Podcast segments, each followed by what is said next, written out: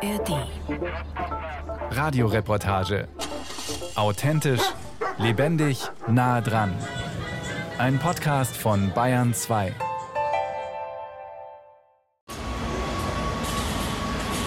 Eine Autofabrik irgendwo in Süddeutschland. Roboterarme wirbeln durch die Luft, ohne Pause werden sekundengenau Ersatzteile angeliefert, es wird geschraubt, geklebt und vernietet. Fast im Minutentakt rollen die Fahrzeuge vom Band, eine Meisterleistung der Logistik. Die Fabrik könnte in Ingolstadt stehen, in Stuttgart oder in München. Denn egal ob auf den fertigen Autos vier Ringe oder ein Stern prangen oder der Kühlergrill wie eine Niere aussieht, im Hintergrund steht fast immer derselbe Name Siemens. Das Unternehmen ist einer der weltweit führenden Ausrüster der Fahrzeugindustrie und beliefert nahezu jede Marke mit seinen Technologien.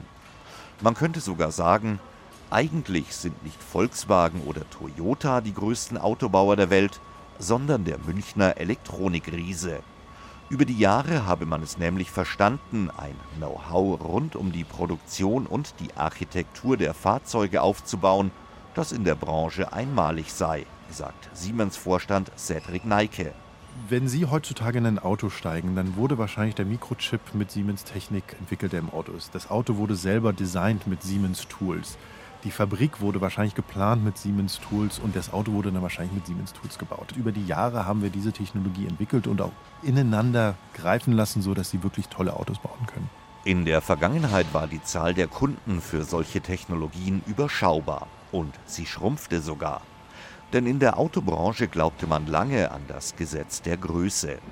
Unternehmen fusionierten, es entstanden Riesen wie Volkswagen die unter ihrem Dach zahlreiche Marken vereinen. In den 90er Jahren sagten Analysten voraus, dass es irgendwann nach der Jahrtausendwende wohl nur noch fünf bis sechs größere Autohersteller geben werde. Firmen wie zum Beispiel BMW oder auch Daimler würden wohl mittelfristig verschwinden, weil sie zu klein seien, so hieß es in damaligen Prognosen. Bekanntlich kam es anders, ganz anders denn seit gut zehn Jahren steigt die Zahl der Autobauer rasant. Es ist eine neue Gründerzeit in der Branche angebrochen, beobachtet auch Siemens-Manager Cedric Neike. Also es gibt so viel Dynamik in der Autoindustrie wie in den letzten 40 Jahren nicht mehr, also 50 Jahren sogar. Das ist ein, ein großer Umbruch, der auch in der Form existiert, weil die E-Mobilität, also die Nachhaltigkeit in der Automobilindustrie, alle dazu antreibt, sich nochmal neu zu erfinden. Das machen die existierenden Autohersteller, aber es macht natürlich auch viele neue Startups die Möglichkeit, das auch umzusetzen und aufzusetzen. Eine der Ursachen für diesen Gründerboom? Der große Vorsprung, den sich gerade deutsche Autobauer in Technologien rund um Motoren und Getriebe über Jahrzehnte erarbeitet haben, der ist plötzlich wenig wert. In einer Welt der Elektroautos muss ein neuer Hersteller keine Milliardensummen investieren, um dann ganze Hundertschaften von hochspezialisierten Entwicklungsingenieuren über Jahre an Motoren oder Getrieben tüfteln zu lassen. Die Autofabrik, die wir für diese Reportage besucht haben, muss sich übrigens nicht unbedingt in Deutschland befinden. Sie könnte zum Beispiel auch auf einem Grundstück in Vietnam stehen. So gibt es in dem asiatischen Land mit Winfast ein Unternehmen, das vor wenigen Jahren bei Null mit dem Automobilbau angefangen hat, mit deutscher Hilfe. Winfast hat gesagt, ich baue jetzt mal eine komplett neue Autoindustrie, wenn Sie so wollen, auf die grüne Wiese in Vietnam. Und da haben wir gesagt, wir können wirklich alle Tools zur Verfügung stellen, um das zu machen. Und das haben die mit einer Geschwindigkeit umgesetzt, das habe ich in der Form noch nicht gesehen, wirklich auch Autos zu machen. Und die exportieren jetzt auch Autos nach USA. Nicht nur in der vietnamesischen Fabrik steckt viel Technologie made in Germany. Auch unter der Haube der Autos stammt vieles von deutschen Entwicklern, zum Beispiel von Infineon. Für den Halbleiterkonzern aus Neubiberg bei München ist das Geschäft mit der Automobilindustrie schon seit geraumer Zeit das umsatzstärkste Standbein. Und es wächst weiter rasant, je mehr Elektronik in die Fahrzeuge einzieht. Außerdem nimmt die Zahl der Kunden von Jahr zu Jahr zu. Dazu gehören auch Newcomer wie die vietnamesische Winfast, die mit Hilfe aus Neubiberg binnen kürzester Zeit, ausgehend von einem weißen Blatt Papier, die Architektur ihrer Autos auf die Beine stellte. Peter Schäfer, Vertriebschef der Infineon Automobilsparte. Da geht es um die Firma Winfast, die genau diesen Einstiegspunkt gesehen hat, auch einen stark sich entwickelnden Heimatmarkt hat, dort eine starke auch Position hat in anderen Märkten als im Auto und jetzt das Geschäft ausweiten will und wird mit Elektrofahrzeugen. Und da genau setzen wir auch an in der Kooperation. Es gibt ein gemeinsames Anwendungskompetenzzentrum zum Thema E-Mobility und hier unterstützen wir mit unserem Produktspektrum. Wir beraten auch bei der Halbleiterauswahl, um eben den richtigen Arbeitspunkt zu finden für die neuen Autos, die dort entstehen. Und sind sehr gespannt, wie die Firma jetzt nicht nur in Vietnam, sondern auch im Weltmarkt sich behaupten kann. Peter Schäfer kennt die Autoindustrie wie kaum ein anderer Manager. Denn fast jeder Hersteller weltweit ist Kunde bei Infineon. Auch er hat den dramatischen Umbruch der Branche miterlebt. Erst den Trend zur Größe und das Verschwinden kleiner Hersteller. Und dann die neue Gründerzeit, in der fast monatlich irgendwo auf der Welt ein neuer Anbieter an den Start geht. Ja, es ist so, dass wir, wenn wir mal zurückblicken, die letzten Jahrzehnte eine Konsolidierung gesehen haben der Autohersteller. Es gab auch viele Akquisitionen untereinander. Und jetzt die letzten ungefähr zehn Jahre auf einmal wieder mehr und mehr Autohersteller, die neu in den Markt kommen. Viele in China zum Beispiel, auch neue in den USA, aber de facto ist das ein weltweites Bild. Und da sind jetzt neue Spieler aufgetreten und wollen diese Türen durchschreiten. Einige junge Unternehmen haben, um in Peter Schäfers Bild zu bleiben, diese Türschwelle bereits mit Riesenschritten hinter sich gelassen. Zum Beispiel die chinesische Firma NIO. Hey Nomi, wie wird heute das Wetter?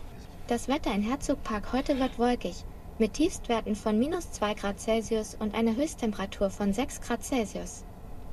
Danke, Nomi. Ortswechsel nach München in eine Tiefgarage in Bogenhausen. Ich sitze auf dem Beifahrersitz einer geräumigen Limousine und spreche mit Nomi. Nomi ist eine knubbelige Kugel, die vor mir auf dem Armaturenbrett angebracht ist und mich mit Computeraugen anschaut, mich fragt, wie es mir geht und mir als Helferlein den einen oder anderen Griff zum Touchscreen abnimmt. Dahinter verbirgt sich ein digitales Sprachassistenzsystem, auf das man beim Autobauer NIO sehr stolz ist.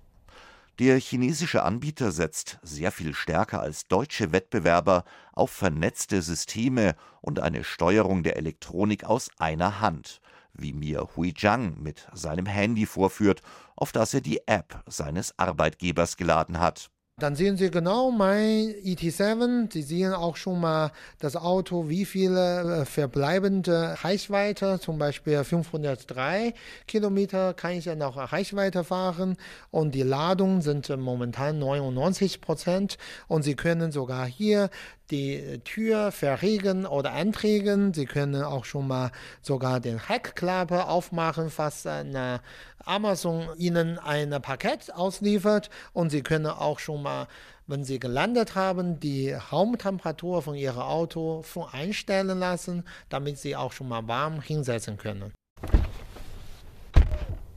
Hui Zhang ist der Europachef von NIO. Ich steige noch einmal mit seinem Pressesprecher in die Limousine und wieder gibt es einen Dialog mit Nomi, dem Sprachassistenten oder besser der Sprachassistentin. Hey Nomi. Hallo. Wie geht es dir? Danke fürs Fragen. Alles gut hier. Nomi, kannst du die Massagefunktion anmachen? Kein Problem. Dialoge mit menschelnden Sprachassistenten, Innenraumlicht, dessen Farben und Intensität sich an den eigenen Geschmack anpassen lassen. Für automobile Traditionalisten sind das eher sinnfreie Spielereien. Hui Zhang sieht das anders. Gerade jüngere Kunden, die mit Smartphones und Touchscreens aufgewachsen sind, also die sogenannten Digital Natives, seien begeistert von möglichst viel Elektronik an Bord. Und diese Kunden, die will man im sogenannten Premium-Segment gewinnen, also dem angestammten Terrain von Marken wie BMW, Audi oder Mercedes-Benz. Nach sehr schnellem Wachstum auf dem chinesischen Markt startete man im vergangenen Oktober auch mit der Auslieferung an die ersten deutschen Käufer. Die seien sehr anspruchsvoll, was die Qualität ihrer Autos angehe, sagt Hui Zhang. und skeptisch gegenüber allem, was nicht von einem bekannten deutschen Hersteller gebaut wurde. Deswegen legt der Europachef großen Wert auf die Feststellung, dass es bei seinen Autos nicht um Billigmodelle gehe. Erst einmal, NIO ist ein Premium-Hersteller, womit wir eigentlich äh, die Premium-Technologie eingebaut haben und dann auch mit der Premium-Qualität. Eins der besten Beispiele wäre die Preisverleihung zu den ET7. Das erste Fahrzeugmodell auf dem Deutschmarkt wurde ausgezeichnet von einer Golden Landgrad im November letzten Jahres. Man habe sich sehr viele Gedanken gemacht über Technologie, Märkte und Design, erzählt Zhang und führt an eine Wand, an der ein gerahmtes Plakat hängt. Hier sehen Sie eigentlich im Jahr 2015, wie wir unser Logo entwickelt haben. Damals innerhalb 14 Wochen wurden über 1500 unterschiedliche Konzepte oder Logo erst einmal entworfen und finale haben wir für den heutigen Logo entschieden. Wenn Sie hier an der rechten Hand sehen können, das Logo besteht aus drei Teilen, nämlich der obere Teil bedeutet Himmel. Und der untere Teil, wie Sie sehen, ist fast wie eine Straße, die in die Zukunft führt. Und in der Mitte ist quasi das dritte Teil, ist der Horizont. Der nächste Horizont vor Huijiang und NIO ist die IAA Mobility. Im September findet in München wieder die weltgrößte Automobilmesse statt. Zehntausende Fachbesucher strömen dann durch die Hallen, schauen sich neue Autos, Prototypen und Designstudien an, diskutieren über Marktchancen und Technologien. Bei der letzten Ausgabe der Veranstaltung im Jahr 2021 galt NIO als chinesischer Aussteller noch als Exot. Aber das Unternehmen wollte die Chance nutzen, sich vor Zehntausenden Messebesuchern zu etablieren auch wenn es damals noch keine Fahrzeuge gab, die man hierzulande hätte kaufen können. In diesem Jahr könnte es anders sein, das Interesse größer, da die Autos inzwischen ja auch auf dem deutschen Markt angeboten werden und zumindest schon in kleinen Stückzahlen über hiesige Straßen rollen. Das ist bei den Fahrzeugen von Markus Holzinger anders. Die Autos seines Startups kann man bisher nur bestellen, aber noch nicht fahren. Über die Frage, ob und wie er seine Firma auf der IAA Mobility präsentieren wird, brütet auch er. Ortswechsel nach Beilengries in ein Städtchen im oberbayerischen Altmühltal. Neben einem Rolltor in einem verglasten, würfelförmigen Bau erwartet mich Markus Holzinger der Chef von gleich zwei Firmen. Da ist einmal Hote, ein Unternehmen, das seit 40 Jahren im Design für große Autobauer tätig ist.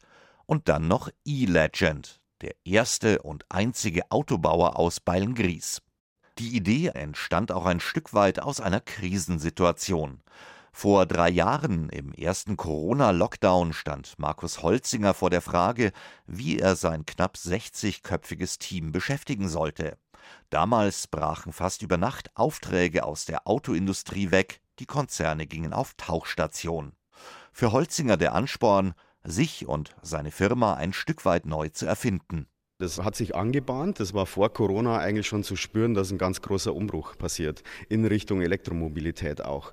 Und das hat die Hersteller zögern lassen, auch in der Auftragserteilung. So sind Kapazitätslücken auch bei uns hier im Studio entstanden. Und ja, dann ist Corona auch noch passiert und die Lockdown-Phase kam. Glücklicherweise haben wir E-Legend schon vorher begonnen und konnten dann während Corona sozusagen das Fahrzeug weiterentwickeln und die AG formen. Ne? Das war ein Zufall und es war Zeit da und Kapazität während dieser Zeit.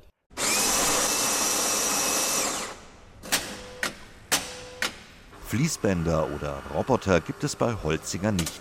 Es ist flüsterleise in der Präsentationshalle, wenn der Chef nicht gerade für Gäste und potenzielle Kunden die Kaffeemaschine anwirft. Während ein Espresso aufgebrüht wird, zeigt Holzinger auf eine Glasvitrine mit einem Automodell, das, wenn man so will, die Wurzel seines Startups E-Legend ist. Das geht auf unsere Historie bei den Hoti Studios zurück, denn vor 40 Jahren war eins der ersten Projekte der Auftrag, den Audi Sport Quattro zu modellieren. Das heißt, wir bekommen ja Designvorgaben und die werden hier bei Hote umgelegt. Und das erste Projekt vor 40 Jahren, als die Firma gegründet wurde, war zufällig der Audi Sport Quattro. Ein paar Schritte weiter steht dann ein lebensgroßes Fahrzeug, der E-Legend. Die Ähnlichkeit mit dem Modell in der Glasvitrine ist klar zu erkennen, aber es wirkt gleichzeitig schlanker und doch muskulöser. Und es hat keinen Auspuff.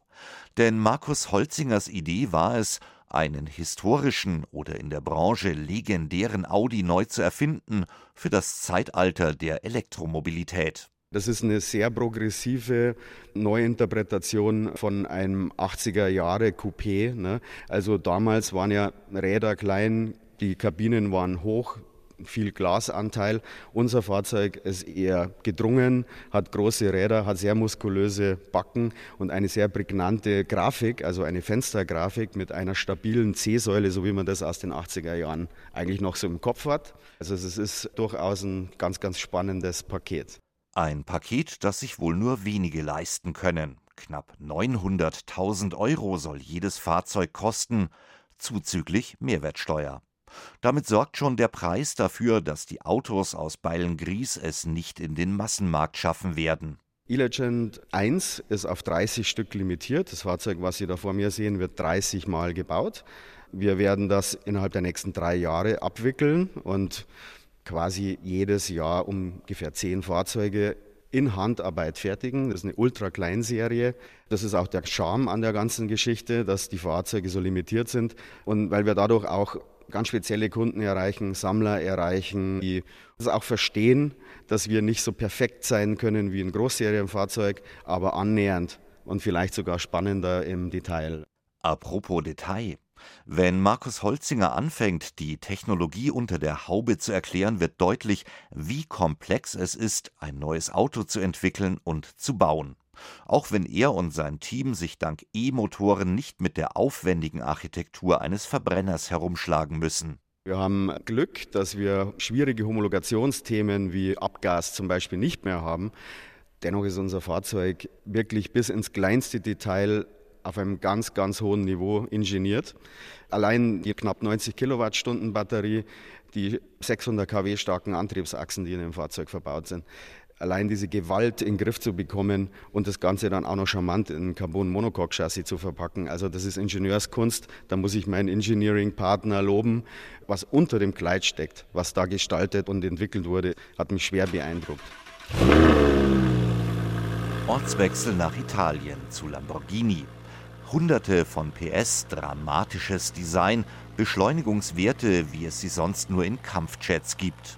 Dazu ein Motorengeräusch, das Fans als ästhetisches Brüllen, Kritiker als pubertär gockelhaften Krach empfinden. In Zeiten des Verbrennungsmotors galten Marken aus der Pro-Ebene als das Maß aller teuren und schnellen Dinge. Die Autos waren und sind heiß begehrt. Grell orange, schreiend grün, himmelblau.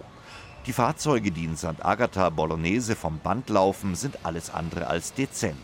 Der Parkplatz vor der Fabrik ist jedenfalls gespickt mit quietschbunten Farbtupfern. Wer sich einen Lamborghini kauft, der will offenbar nicht diskret mit dem Verkehr mitschwimmen, sondern auffallen.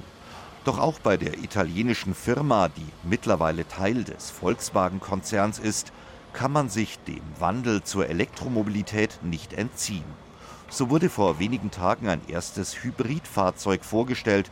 Weitere sollen folgen, sagt Unternehmenschef Stefan Winkelmann. In der zweiten Hälfte dieses Jahrzehnts planen wir auch das erste vollelektrische Fahrzeug. Wir gehen davon aus, dass es die vierte Baureihe von Lamborghini sein wird. Wir werden die Baureihen etwas trennen. Es werden weiterhin die zwei Supersportwagen geben, also Nachfolger von Aventador und Huracan und dann mehr die alltagstauglichen Fahrzeuge wie der Udus und das vierte Auto wird dann auch mehr ein alltagstaugliches Modell sein und da sehen wir den BEV, also das batteriegetriebene Auto, als einen guten Start. Für Traditionsmarken wie Lamborghini ist der Schwenk zum E-Auto eine echte Herausforderung. Ihr Geschäftsmodell beruht bisher auf der Ästhetik riesiger Motoren und deren Sound. Dinge, auf die die Kundschaft viel Wert legt. Für die Hersteller ist der Wandel der Branche deswegen eine Gratwanderung, auf die man die Fans der Marken mitnehmen müsse. Sowohl die Hybriden als auch die erste Generation dann unserer Elektrofahrzeuge müssen von der Performance besser sein als die jetzige Generation. Das ist praktisch eine Conditio sine qua non, die wir uns selber gestellt haben. Ich glaube, dass wir in der zweiten Hälfte des Jahrzehnts schon viele Fans haben werden von rein elektrischen Fahrzeugen. Also wird das der richtige Zeitpunkt sein, auch mit sowas einzusteigen. Das Auto muss nicht nur schnell sein, es muss natürlich auch vom Design her ein wahrer Lamborghini sein. Lamborghini, Ferrari, Maserati. Bis heute gelten diese Marken aus der Gegend um Modena und Bologna als die Dreifaltigkeit italienischer Ingenieurskunst. Das würde Hasim Nada gerne ändern. Treffe den schlanken Manager in einem Café in München. Auf dem Tisch liegt ein Tablet-Rechner, über dessen Bildschirm Nada immer wieder wischt, um mir neue Kurven und Kanten zu präsentieren. Das Design eines zukünftigen Elektroautos. Hasim Nada ist Gründer und Chef von ERA, einem Start-up aus Mailand. Die Firma arbeitet nach Nadas Angaben an Fahrzeugen, mit denen man schon bald in einem Markt reüssieren will, der heute von den bekannten Traditionsnamen dominiert wird. Das sei keine Spinnerei, betont Nada. Man habe Top-Leute gewinnen können, die vorher just bei Lamborghini oder Ferrari gearbeitet haben. The key here is to recruit world-class talent that believe in the ideas that we're pushing. Unser Konzept ist, Weltklasse-Leute zu verpflichten, die an unsere Ideen glauben. Unser Designchef ist zum Beispiel Filippo Perini, der davor bei großen Namen in der Branche gearbeitet hatte und der schon einige ikonische Fahrzeuge entwickelt hat. Dazu kommen einige Kollegen von ihm, die schon seit Jahrzehnten mit ihm arbeiten. Auf der Einkaufsseite haben wir sehr gute, erfahrene Leute von Ferrari geholt.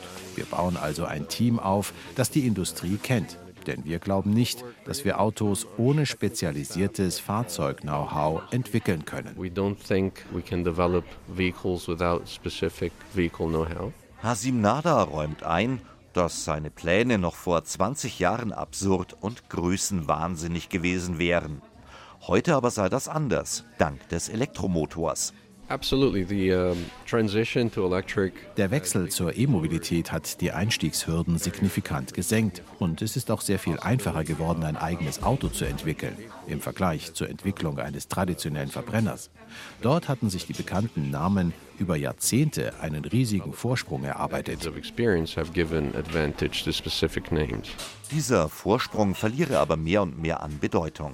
Denn der Schwenk von Verbrenner zu Elektromotoren degradiere auch Hersteller wie Ferrari oder Lamborghini wieder von Legenden zu Anfängern. Das eröffne echten Neueinsteigern Chancen, gerade bei einer Klientel, die gerne bereit sei, viel Geld für Innovationen auszugeben. Die Markentreue schwindet, denn es gibt viele Newcomer, die neue Dinge anbieten, die anders sind als das, was es schon immer gab. Und das legt den Grundstein dafür, dass der Markt in 10 bis 15 Jahren ganz anders aussehen wird als heute. Sie werden viele neue Namen sehen, die sich Marktanteile erobern. Ob ERA in einigen Jahren tatsächlich zu den neuen Namen auf dem Markt zählt, bleibt abzuwarten. Denn wie in anderen Branchen gilt, von hunderten Start-ups mit großen Ideen schaffen es nur wenige, sich am Ende durchzusetzen. Die meisten scheitern we failed. Okay? We failed to raise money and maybe this is the end of the project sign. Es ist ein bedrückendes Video, das Sono Motors im vergangenen Dezember über seine Social-Media-Kanäle veröffentlichte.